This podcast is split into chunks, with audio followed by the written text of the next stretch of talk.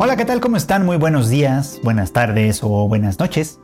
Bienvenidos a un episodio más de Anime al Diván, este podcast de Tadaima en el que su servidor Freud Chicken pues platica un poco sobre las series de temporada, que en este caso vendría a ser la de invierno de 2021, pero el día de hoy tenemos un capítulo especial, así que por esta semana, por esta semana nos olvidaremos de la temporada para concentrarnos en algo que está sucediendo, en un evento que está por suceder en los próximos días, en las próximas semanas, y esto es el estreno de la tercera y última parte de Fate Stay Night Heaven's Feel.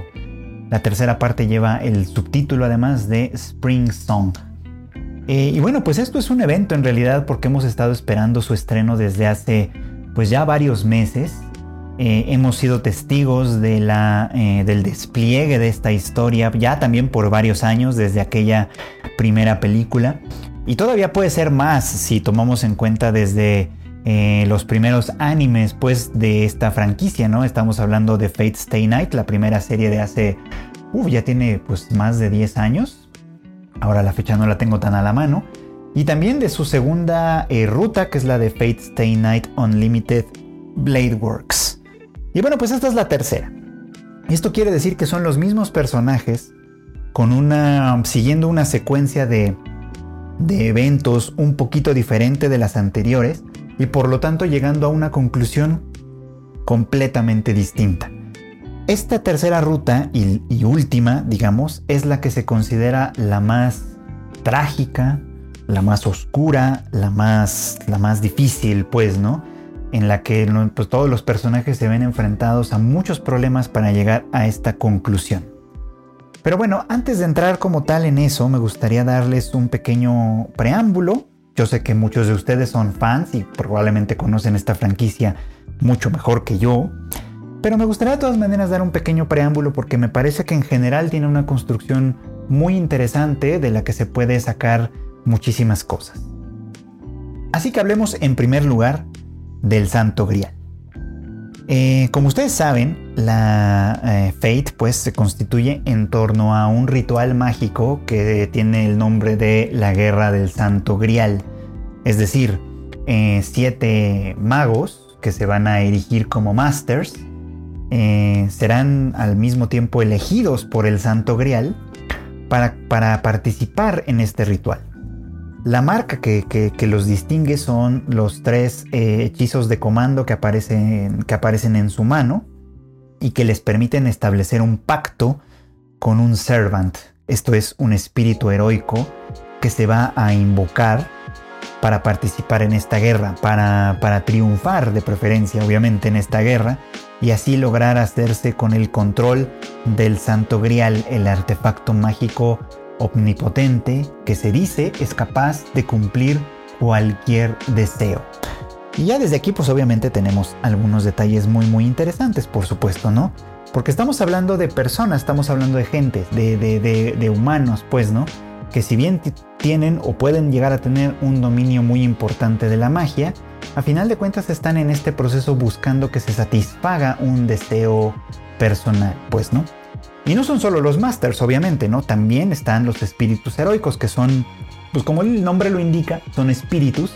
Pero en realidad estamos hablando de personas, de personas o personajes que son sacados de la leyenda, de la historia misma, de que pueden venir de cualquier época de la humanidad para reunirse en torno al Santo Grial y tratar de conquistarlo. Esto es interesante porque le permite a Fate, de alguna manera, eh, reimaginar, traer e incluso aprovechar las historias y las leyendas de todos los distintos personajes que forman parte de esto y que se eh, acomodan en siete clases, digamos, ¿no? En, siete, en siete alternativas, versiones de ellos mismos, que, a través de las cuales competirán por el artefacto mágico, ¿no? La clase Saber, que es obviamente una clase espadachina, la clase Archer, la clase eh, Lancer, todas estas se entienden muy bien, la clase Rider, la clase Berserker, que privilegia de alguna forma la locura, por así llamarle, la clase Caster, que es sobre todo una clase mágica, eh, la clase Assassin también, que pues está ahí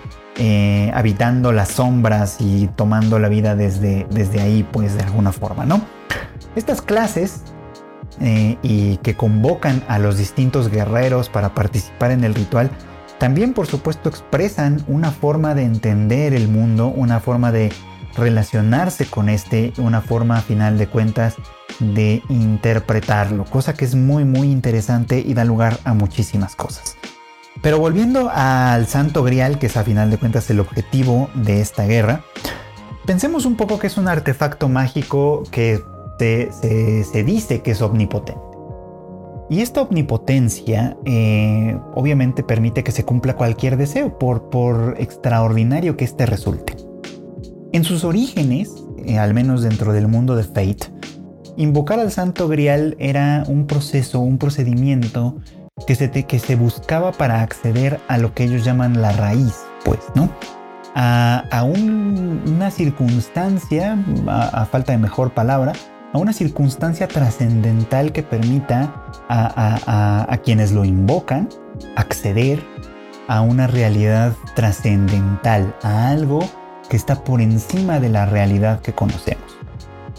Y pensar en eso, por supuesto, pensar en una realidad trascendental, obviamente nos lleva a pensar en, eh, pues en, conceptos religiosos, pues en conceptos de origen religioso. En el paraíso quizá, y de ahí el nombre Heavensfield, en la iluminación quizá, o vayan ustedes a saber en cuál. Al final de cuentas no hay ni una sola religión que yo conozca que no eh, busque esta circunstancia trascendental a que pueden imaginar de distintas formas. En el caso de el cristianismo y las religiones eh, que, vienen, que vienen derivadas del judaísmo, de los hebreos, pues no, es este paraíso en el que, en el que la humanidad habitaría pues con su creador, ¿no? En el budismo, pues ya saben, está el alcanzar el nirvana, que es básicamente superar, dejar atrás eh, la realidad del deseo tal cual la conocemos. Y en fin, en cualquier otra religión existen distintas formas en las que este ideal se manifiesta, pues, ¿no? Pero a final de cuentas es un ideal inimaginable. O sea, no podemos, atados como estamos a la realidad de nuestro mundo, no podemos pensar realmente en cómo es o qué podemos hacer de, este, de, este, esta situación trascendental, por supuesto, ¿no?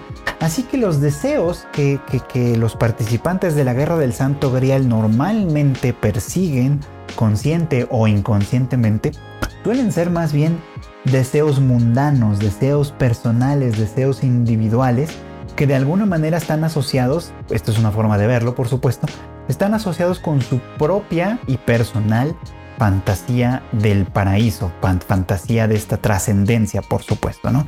Y esto aplica tanto para los masters que, que, realizan el ritual e invocan a los espíritus heroicos, como para los espíritus heroicos, por supuesto, ¿no? Que a su vez también, al ser personas y al ser extraídas de distintos lugares de la historia y de la leyenda, pues también tienen deseos, también tienen frustraciones y también tienen, por supuesto, ideales que los persiguen.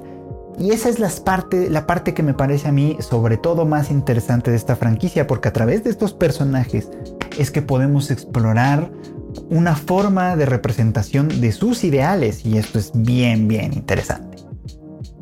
Creo que es por esta razón que yo sobre todo eh, me refiero siempre a Fate Zero eh, como una de las series de Fate que creo que mejor demuestra este, este punto, pues, ¿no? Eh, si no la han visto, pues se la recomiendo mucho. La pueden encontrar tanto en Crunchyroll como en Netflix. Ahí están completitas para que las disfruten. Y bueno, pues en esta Fate Zero, básicamente durante una buena parte de la serie, lo que estamos haciendo en realidad es ver a través de las batallas y a través de, de lo que se hace, cómo es que los personajes se relacionan con esta idea del santo grial, que es lo que persiguen. Por ejemplo, pues Kiritsugu, el protagonista de Fate Zero, eh, tiene un ideal muy muy particular que parece imposible de realizar desde el punto de vista de un ser humano individual, pues no. Kiritsugu desea el cese de toda guerra, de todo conflicto, el cese del el derramamiento de sangre, que es un ideal muy noble, por supuesto, ¿no? Y que de alguna manera la serie también contempla como un ideal imposible de alguna de, se asume, pues, ¿no? Que la humanidad vive para el conflicto, que el conflicto es una parte inherente de la humanidad y ese también es una forma de entenderlo, ese también es un ideal, por supuesto, ¿no? Eh, y, ese ideal, por ejemplo, de que la humanidad vive en el conflicto está representado, en cierto modo, por el personaje de Kirei Kotomine, que también aparece ahí, y que eh, está en búsqueda de respuestas, ¿no? Que, que, no le interesa tanto enarbolar un ideal como tal o defender alguna postura en específico, ¿no? Simplemente como con una especie de moralidad relativista, tratando de buscar las respuestas a las interrogantes de la vida, etcétera, ¿no? Sin, pensar necesariamente desde el punto de vista del bien y del mal, pero al mismo tiempo paradójicamente siendo una persona como que hace constantes referencias a Dios, etcétera, da a suponer que piensa que, que Kirei, por ejemplo, es la clase de persona que piensa que, que a diferencia de lo que muchas veces entendemos como por la ética cristiana o etcétera, que Dios no es una persona, una, entidad moral, por supuesto, ¿no? sino una entidad simplemente creadora, que nos ha creado a su imagen y semejanza, por supuesto, y que por lo tanto toda nuestra violencia, nuestra destrucción, nuestro odio, etcétera, también formaría parte de él. Y bueno, pues esta también es una postura muy muy interesante que se representa ahí, desde luego, ¿no?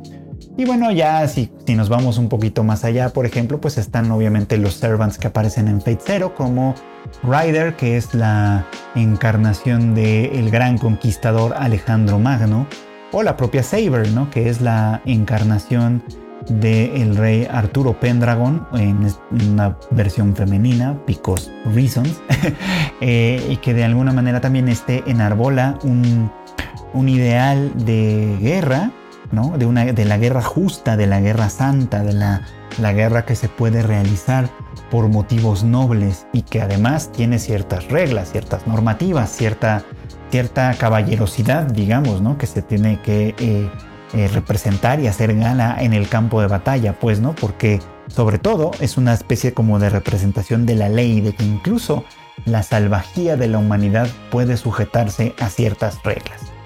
Pues esta clase de ideales, de, perspectivas de vida, de búsquedas, etcétera, ¿no? Que se manifiestan a través de sus conductas y también, obviamente, a través de los deseos que esperan que el Santo Grial les conceda, son muy, muy interesantes, pues, ¿no? Y dan lugar a, la construcción de esta historia desde esos puntos de vista.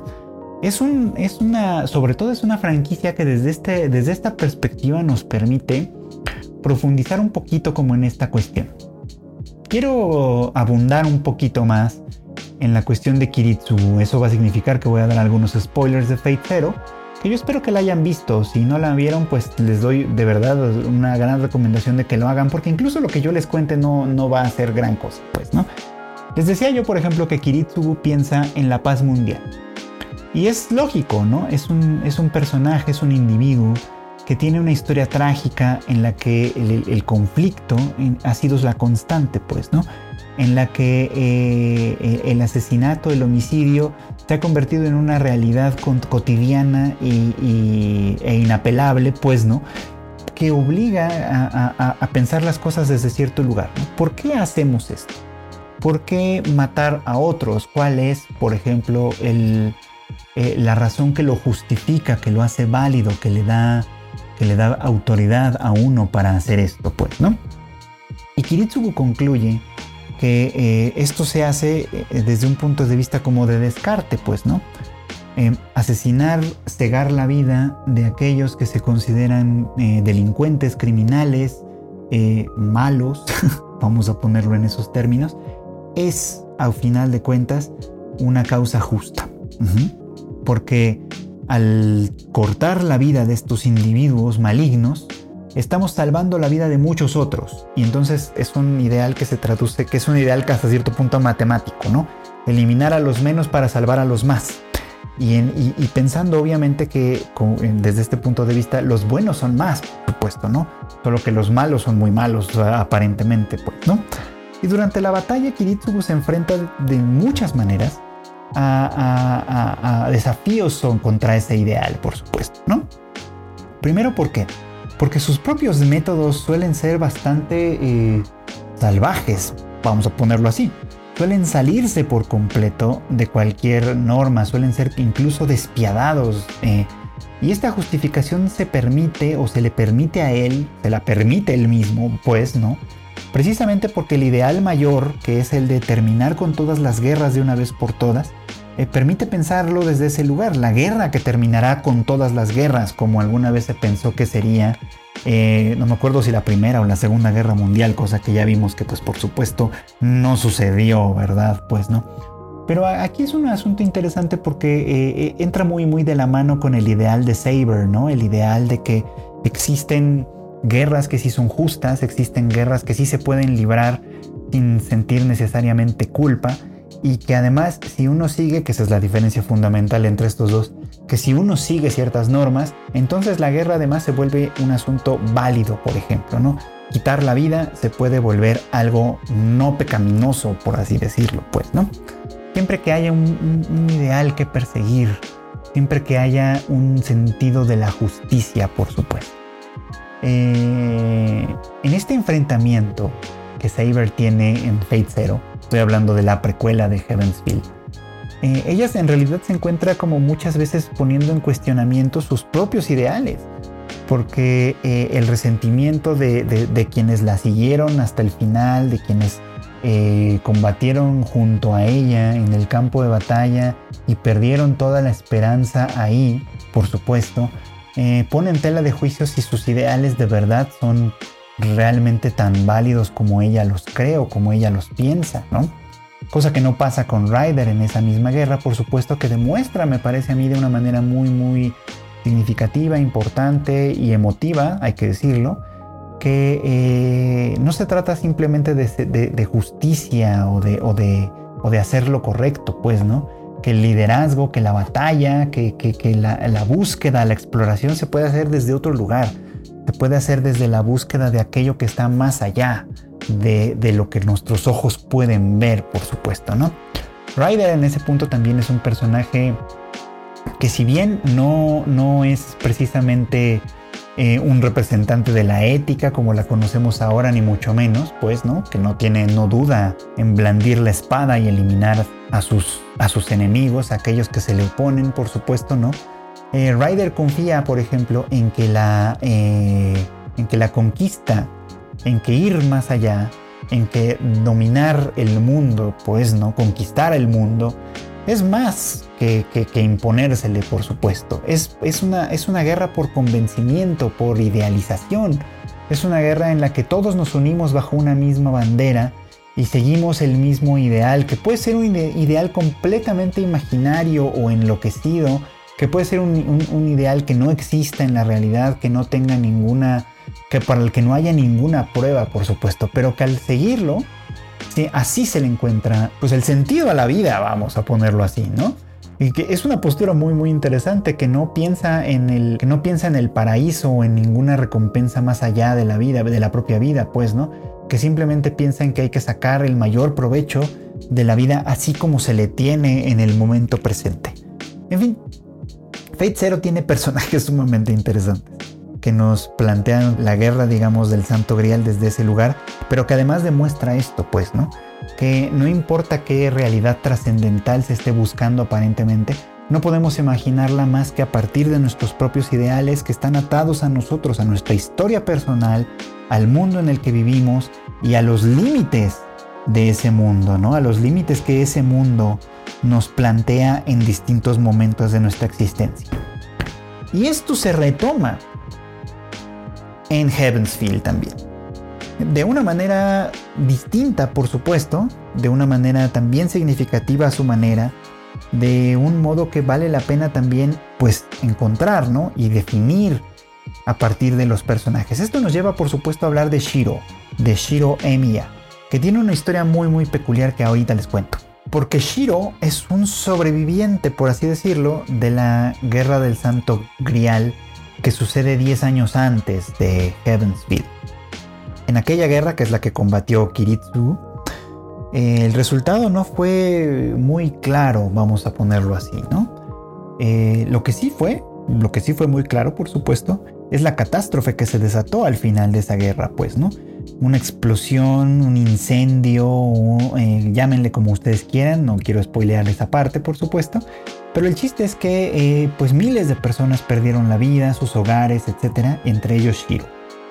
Y Kiritsugu desesperado, frustrado, angustiado, creyendo que todo, todo lo que había hecho había perdido el mayor sentido, encuentra entre los escombros a Shiro con vida y pues le salva la vida, pues, ¿no? Conformándose con salvar la vida de una sola persona. Él que durante mucho tiempo había vivido, actuado, trabajado en función de salvar a la humanidad por completo, acaba conformándose con salvar a uno solo, con salvar a un solo, a un pequeño niño, pues, ¿no? Y, reduciendo su, ideal de justicia, de, virtud, digamos, a simplemente eso, a, resarcir el daño que pudo haber causado él mismo con sus actividades, con sus acciones, etc. Y darle a un pequeño niño una vida en la que eh, él pueda ser feliz, quizá, ¿no? y perseguir sus propios ideales. Ahora Shiro, que no recuerda nada de su vida anterior, hasta a partir de, que es adoptado, salvado y adoptado por Kiritsugu, eh, Shiro pues básicamente eh, se aboca a seguir en primer lugar el ideal que le deja su padre adoptivo, pues, ¿no? Él ve la tristeza en los ojos de Kiritsugu, ve la decepción, ve la frustración, y decide ser él quien continúe con su legado, pues convirtiéndose en alguien fuerte, en alguien que pueda levantar la cara orgulloso y decir que es un aliado de la justicia, un héroe a final de cuentas, ¿no? Y que como todos los héroes, tal y como Kiritsugu también se lo dice, pues eh, solo pueden hacerlo durante su juventud, pues cuando tienen energía, fuerza y cuando estos ideales no los superan, no los rebasan. Entonces Shiro se propone hacer eso, por supuesto, ¿no? Y, sigue distintas rutas en ese proceso. De hecho, de, eso, es de lo que se trata Fate Stay Night, pues, ¿no? De seguir las distintas rutas que Shiro hace para, perseguir este distinto ideal. Pero en Heaven's Feel pasa algo muy, muy peculiar que lo, lo vimos desde la primera película. En Heaven's Feel, Shiro eh, tiene una relación muy muy cercana con una, ah, chica, con un estudiante eh, menor que él, que se llama Sakura Mato, que es la hermana menor de uno de sus amigos, Shinji. Y, esta chica, eh, pues comienza primero a ir a su casa muy constantemente, ¿no? A, ayudarle en sus, en sus quehaceres cotidianos, etcétera, ¿no? A aprender de él, desde luego a, llevar una vida pues pacífica, apacible, etc. Y llegan a ser un par de, personajes muy, muy cercanos, pues, ¿no? Ella lo admira, eh, admira por completo eh, su forma de ser, los ideales que quiere, quiere hacer, que quiere cumplir, pues, ¿no? Y podemos decir que desde muy temprana edad se enamora de él, pues, ¿no? Quiere, quiere ser para él un soporte importante. Pero la historia de estos dos está marcada por la tragedia desde el principio. Eh, ella es, una persona, es una chica que ha sido victimizada durante toda su infancia. Shiro no lo sabe, por supuesto. Pero ha sido victimizada toda su infancia, eh, todo le ha sido arrebatado desde, desde el origen mismo, pues, ¿no? Y esa marca que lleva consigo y que la lleva a participar en la guerra del Santo Grial, se eh, convierte en su tragedia, pues, ¿no? Porque su deseo de, ser reconocida, vista por otros, de ser eh, cuidada, protegida, de, que se le, se le resarza el daño que se le ha hecho, pues, ¿no? La lleva a, a experimentar una profunda amargura, a vivir lo que, los acontecimientos que se van desenvolviendo desde un lugar trágico, doloroso, pues, ¿no? Que se expresa con emociones muy complicadas y contradictorias, se expresa con ira, con tristeza, con deseo, con, con un deseo que linda un poquito como por lo sexual por un lado, pero que también se manifiesta en una manera como muy simbólica pronto a través de uno de los instintos más, más primarios y más antiguos, que es el instinto de devorar, de incorporar al otro en el propio cuerpo, pues, ¿no? Que es una forma como muy básica y elemental de amor, como bien podrían interpretar los psicoanalistas, por supuesto, ¿no? Eso es Sakura. Eso es este personaje que, como ustedes ya habrán visto en todos los trailers y etcétera, pues se encuentra en el centro de todo, ¿no? E, e, e, expresando a través de una, de una forma de maldad, digamos, ¿no? Esta profunda necesidad, profunda falta de afecto, profunda falta de respeto, pues, ¿no? Que, que, ha marcado toda su vida y que tan solo en un instante, en un breve instante, pues, ¿no? Parecía haberse aliviado con la presencia de Shiro. Eso hace para mi gusto a Sakura un personaje muy, muy interesante dentro de todo esto, pues, ¿no? Porque de alguna manera esto atraviesa su identidad misma, esto atraviesa a, a este personaje como de una manera muy profunda me cuesta de pronto trabajo explicarlo, creo yo, ¿no? Pero va un poco como de la mano con esto. Pensemos en alguien a quien le hemos arrebatado todo. Y de hecho es un tema que está muy, muy en boga, me parece a mí, ¿no? Pensemos, por ejemplo, en, los movimientos feministas que hemos visto eh, marchar y, externar su, furia, su ira en cada vez más, más importante a través de los años, pues, ¿no? Esto, eh, independientemente de, muchas opiniones que se pueden leer por ahí, a mí me parece que es evidencia justo de esto mismo, de un grupo de personas, un sector de la sociedad muy importante, a quien esta sociedad le ha ido arrebatando cosas a lo largo de los años, de las décadas, pues, ¿no? Y que ahora busca, a veces a través de la ira, a veces a través de la furia y de la destrucción, que se le reconozca, que se le observe, que se le vea, pues, ¿no? No lo hace menos víctima, por supuesto, pero a veces puede hacer que se cruce la línea de, ser el victimario, pues, ¿no? No quiero con esto decir que no debería de ser, ni mucho menos, solo estoy tratando como de entender cómo a veces, pues, por supuesto, sí, las víctimas se convierten en victimarios precisamente porque nadie reconoce y da su lugar como víctimas porque nadie se preocupa por resarcir el daño, pues, ¿no? Y creo que esto es algo que Sakura representa muy bien y vamos a ver representado también en la película, ¿no? Que esto es muy, muy interesante. Y esto nos lleva, obviamente, a, replantearnos la cuestión con Shiro. En Unlimited Blade Works pasa algo muy, muy curioso que siempre me ha parecido de pronto un poco ridículo, pero que aquí va, ¿no? Shiro insiste durante toda esa, esa línea anterior a Heaven's Field que eh, él quiere ser un héroe de la justicia, pues, ¿no? Que él quiere eh, salir al mundo y salvar a cuanta gente le sea posible, pues, ¿no? Y Archer se, se, presenta como uno de sus adversarios más formidables en este punto, y sobre todo es un adversario ideológico. Es un adversario que le, que le dice como muy claramente, casi como partiendo de la experiencia anterior de Kiitsugu, que eh, el ideal que busca es imposible, porque la maldad es algo que reside en los corazones de toda la humanidad. No hay gente que sea completamente buena, así como no hay gente que sea completamente mala. Lo que hay es un delicado equilibrio que lamentablemente muchas veces se expresa en el sentido más negativo posible. Y esto es algo que conocemos bien. Por ejemplo, es muy conocido el caso de Adolf Eichmann, por ejemplo, ¿no? un oficial nazi que fue instrumental básicamente para, eh, pues para que se gestara el holocausto como tal. ¿no? Eh, sin embargo, como se ha observado muchas veces en este caso, se trata en realidad de un individuo ordinario, ¿no? cuya labor no era asesinar gente como tal, ¿no? Simplemente era una labor logística. Lo suyo era, eh, eh, eh, por así decirlo, testar las actividades y los, recursos, y etcétera, para que el holocausto fuera posible. Es decir, sin él, probablemente alguien más habría ocupado su posición, pero lo ocupó él. Y sin él, pues sin alguien que ocupara esa posición a final de cuentas, habría sido mucho más difícil llevar esto a cabo. Bueno, pues esto pasa un poquito como con, lo que Archer le advierte a Shiro, por ejemplo, ¿no? Que el mal en realidad es algo mucho más cotidiano, mucho más banal, pues, ¿no? Y que no puede uno matar a, la gente mala, por ejemplo, ¿no? Para salvar a la gente buena y esperar que eso eventualmente resulte, pues, ¿no? Que eso eventualmente consiste en salvar a toda la humanidad, pues, ¿no? Porque simplemente esto puede, es algo que va a resurgir constantemente, pues, ¿no?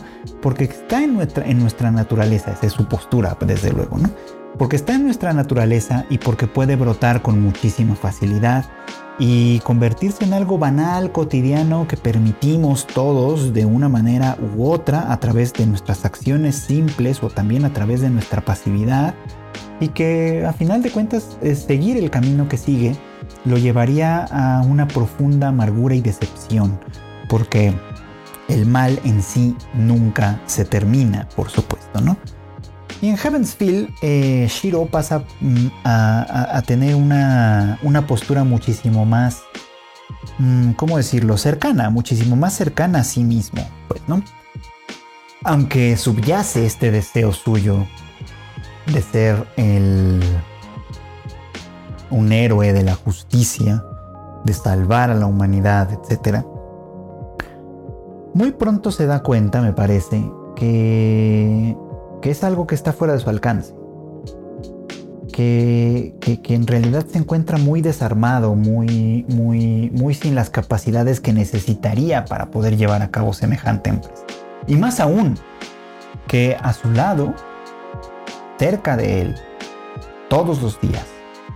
Hay una chica que necesita ser salvada, que necesita ser protegida, que también necesita ser eh, guiada, digamos, pues, ¿no?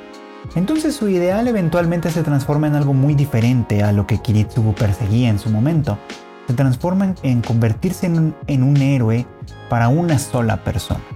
En un héroe que pueda eh, salvar la vida, salvar la dignidad de una sola persona, pues, ¿no? Algo mucho más asequible desde cierto punto de vista, mucho más cercano, pero que no por eso implica menor sacrificio, desde luego, ¿no? Lo cual, a final de cuentas, creo que también es muy, muy, muy interesante, ¿no? Es, es, es algo muy, muy importante aquí. El heroísmo no es una cosa sencilla. No es fácil hablar de ello, por supuesto. Pero es algo que hacemos constantemente porque nos intriga, porque nos interesa, porque, porque nos, nos lleva siempre a preguntarnos entonces qué ideales podemos seguir. Creo que Fate Stay Night como franquicia, bueno, como, como serie en general, pero como franquicia ya en muy particular, esta versión, digamos, ¿no? Plantea justo estos problemas en el contexto de esta batalla. Ser un héroe es complicado, es difícil. Algunos dirían que incluso podemos decir que es imposible, simplemente porque salvar a otro eh, altera, por ejemplo, el curso de los hechos. Salvarle la vida a alguien, como, como se vio, por ejemplo, en mangas como Monster, por ejemplo, puede implicar condenar a muchos más. Y podemos estar haciendo eso sin saberlo, porque a final de cuentas formamos parte de un entramado espacio-temporal muchísimo más complicado y de muchísimo más alcance que nuestra vida individual, pues, ¿no? De ahí tanta importancia, la importancia que tiene tener claros, por ejemplo, cuáles son nuestros ideales por y cuáles son las expectativas que, esperamos cumplir a través de ellos. No es cosa sencilla, insisto, ¿no? Pero me gusta mucho que Fate Stay Night lo explora a través de estos personajes. Eh, el hecho de que Shiro, por ejemplo, camine o transite de, de querer ser un héroe para todo el mundo, dándose cuenta que es una empresa imposible para él y convirtiéndolo en algo más cercano como es salvar la vida de alguien más, de alguien más que además arrastra en su corazón una enorme cantidad de culpa, de pecado, etcétera, pues no, y que, y que necesita también no solo ser salvada, sino también encontrar una forma de, pues de pertenencia, de, de penitencia también, de encontrar, en fin, cosas que le restituyan hasta cierto punto la humanidad perdida, desde luego. Y no podemos olvidarnos obviamente de Rin, que justamente al ser una testigo pasiva, obediente, digamos hasta cierto punto de lo que se esperaba de ella y de los objetivos que ella misma tenía que perseguir como miembro de la familia Tosaka, pues también a final de cuentas ella tiene que tomar decisiones bien importantes, ¿no? Que consisten en traicionar un poco como el legado del que ella estaba en principio tan orgullosa, ¿no? Parece menor, incluso en toda la ruta de Heavensfield parece que ella no tiene como mucha relevancia como tal, pero sus acciones hablan por ella, sus acciones y las de Archer en cierto modo hablan por ella. Ella también tiene cierto sentido de la justicia, ella también sabe que las cosas que, que se hacen y las cosas por las que se lucha en esta guerra del Santo Grial no necesariamente son las mejores y está tratando de encontrar una forma en la que ella pueda sentirse verdaderamente representada y cómoda con lo que es, incluso si le cuesta la vida. En ese sentido es un personaje que también tiene elementos bien interesantes, aunque creo que menos explorados, obviamente, porque la ruta no se centra tanto en ella como en, como en Sakura, por supuesto, pero que no por eso dejan de ser importantes, porque ella es, una, es un miembro de una, de una gran tradición de magos que buscan el Santo Grial desde siglos atrás y que por lo tanto ella es la heredera de ese, de, esa, de ese objetivo, de esa búsqueda y lo que la confronta de manera personal durante su batalla, la lleva obviamente a cuestionar ese legado, del que siempre se ha sentido muy orgullosa, por supuesto. Cosa contraria a lo que pasa con Shinji, que también es de alguna forma el heredero de, un legado semejante en la familia Mato, pues, ¿no? Pero que ahí se ha visto, pues, ¿no? Que la persecución constante de ese, de ese ideal, de ese legado, olvidándose por completo de las cosas que se están muy muy cerca de uno, a final de cuentas termina corroyendo la humanidad misma, pues, ¿no? Y termina volviendo a esos personajes viles, diabólicos, en un sentido muy crudo, muy burdo, muy, muy eh, asqueroso incluso, pues, ¿no? Vamos a, decirlo en esos términos, pues, ¿no? Así que a través de ese personaje también, eh, Fate explora un poquito como la podredumbre de la humanidad, pues, ¿no? Cuando te olvidas de, estos ideales y te persigues y persigues un único objetivo eh, etéreo, inalcanzable, etcétera, que además es eh, personal, que además excluye por completo a todos los demás, que, que, se limita simplemente al deseo de una personalidad narcisista, cerrada, ensimismada, por supuesto, ¿no? Y esto me lleva un poco como a pensar en algo que, alguna vez teorizó eh, Eric Fromm. No sé si ustedes lo habrán leído, pero él hablaba de algo que él llamaba síndrome de decadencia. Y decía que la destructividad humana se combinaba en, estos, en tres factores fundamentales, ¿no? Narcisismo maligno, ¿no? Algo que él llamaba necrofilia también y, y la dependencia patológica estos tres elementos, pues, ¿no? En los que uno nunca termina de alguna manera de desarrollarse, son los que para Fromm constituyen el mal y a mí me parece que están muy bien representados en los valores de la familia Mato, que privilegian, por ejemplo, ¿no? Eh, la dependencia no, no como, como la relación simbiótica, digamos, ¿no? Entre dos, entre dos o más individuos como tal, ¿no? Sino la dependencia, este ideal que se persigue, que se persigue de manera ciega, por supuesto, ¿no? y qué es lo que de alguna de, da el sentido completo a su trabajo como tal, ¿no? Este narcisismo que se expresa sobre todo en Soken, pero también en Shinji, que únicamente ven sus su propio beneficio, su propio bienestar, y ese bienestar muchas veces es sumamente perturbador, por supuesto, ¿no? Y ni hablar de la necrofilia, que no es como necrofilia sexual, eso de tener deseo sexual por cadáveres, ni mucho menos, ¿no? Sino más bien el amor a la muerte, el amor a todo aquello que se descompone, que se deshace, que no tiene corazón, que no puede crecer, por supuesto, ¿no? Que en esencia creo que está muy bien representado con el deseo de, de Zoken de la inmortalidad, por supuesto, ¿no? Un inmortal no crece, no envejece, no muere, no madura, no permanece impasible ante el paso del tiempo y del mundo, pues. Cosa que me parece muy, muy interesante, desde luego. Estos comentarios que hago que de pronto siento un poco como desordenados me hacen sentir que de hecho eh, eh, la franquicia en general, Fate Stay Night, Heavensfield y, y Heavensfield en particular, pues, eh, explora muchos estos elementos, quizás sin profundizar del todo en ellos, pero de todos modos los pone sobre la mesa para que los veamos y saquemos el mayor provecho posible de esto, pues, ¿no? Porque creo que al final de cuentas es un, más que una cosa eh, que trate sobre magia, sobre batallas o sobre aventura, que por supuesto que están ahí y son su principal atractivo visual y de entretenimiento, etcétera, también funcionan para mostrarnos distintas alternativas de estos ideales, distintas alternativas de, lo, de ser un héroe, de ser un villano incluso, y los cruces eh, que tienen estas dos perspectivas, pues, ¿no? El bien y el mal están conectados de alguna manera entre nosotros eh, y, lo que nosotros decidamos expresar a partir de nuestra conducta, a partir de nuestros deseos y a partir, claro, del deseo que le pediríamos al Santo Grial, desde luego, representan eso exactamente, representan el conflicto humano en sí mismo, representan eh, eh, la contradicción inherente que habita nuestra humanidad y que nos impide acceder, por así decirlo, por tomar un poco como la analogía, a esta trascendencia, a este lugar superior en el que no estamos sujetos a esto. Y creo que al final de cuentas hay que admitirlo, hay que aceptarlo así, los seres humanos somos todos, tanto en individuo como en sociedad, imperfectos. Y el idealismo del que siempre les he hablado en este podcast cuando hablo de The Promised Neverland o de Attack on Titan, etcétera, que a mí me representa y me identifica, es un idealismo que creo que va de la mano con el constante insistir, digamos. No creo que haya un objetivo final, que haya un paraíso al que como sociedad podamos llegar. Lo que creo que hay es una constante mejora, un constante avance. Lo que creo que hay es eh, un objetivo cambiante, pues, ¿no?